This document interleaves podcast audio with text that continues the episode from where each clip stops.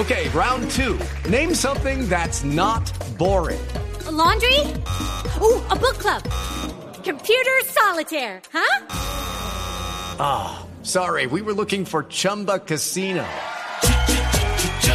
That's right. ChumbaCasino.com has over 100 casino style games. Join today and play for free for your chance to redeem some serious prizes. ChumbaCasino.com. No purchase necessary. Full prohibited by law. 18 plus terms and conditions apply. See website for details. 3 de la tarde, 34 minutos. Las noticias, las más importantes a esta hora en Blue Radio. Bloqueada permanece la frontera con Venezuela por protestas de comerciantes colombianos contra la ley anticontrabando. Desde Cúcuta, el reporte con Juliet Cara. Pimpineros y comerciantes mantienen bloqueados los pasos fronterizos entre Cúcuta y San Antonio del Táchira y entre Cúcuta y Pero María Ureña, localidades venezolanas, para rechazar la ley anticontrabando.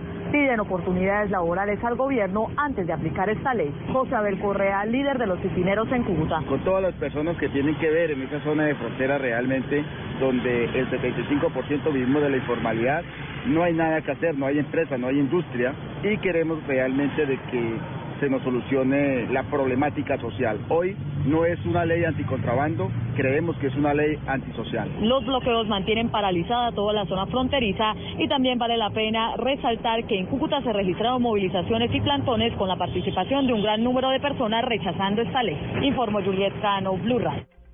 Este 20 de julio el partido de la U radicará un proyecto de ley que busca reglamentar la eutanasia tanto activa como pasiva en Colombia. Simón Salazar.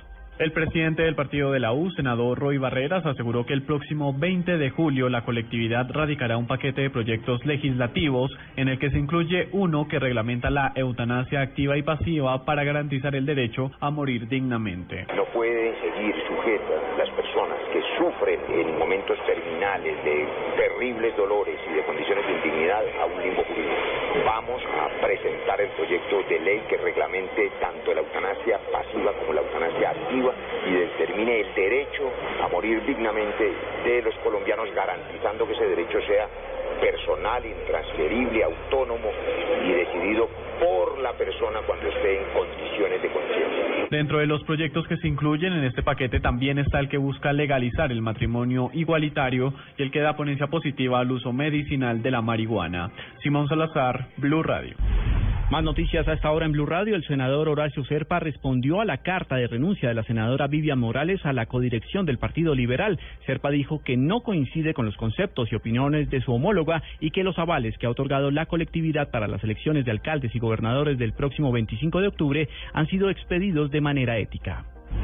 Cerca de 1.500 colombianas víctimas de los fallidos implantes mamarios PIP podrían ver frenados los pagos que estaban recibiendo por indemnizaciones luego de que un tribunal de apelaciones en Francia eximió a la compañía alemana TUB Pequeña, encargada de certificar la calidad de las prótesis mamarias fraudulentas PIP, de cualquier responsabilidad en este caso. Y en el mundo lo más importante, cerca de 150 personas han muerto en dos ataques perpetrados por Boko Haram, por presuntos milicianos de esta organización en el noreste de Nigeria, que asaltaron varias localidades del estado de Borno y mataron a hombres, mujeres y niños. 3 de la tarde, 36 minutos.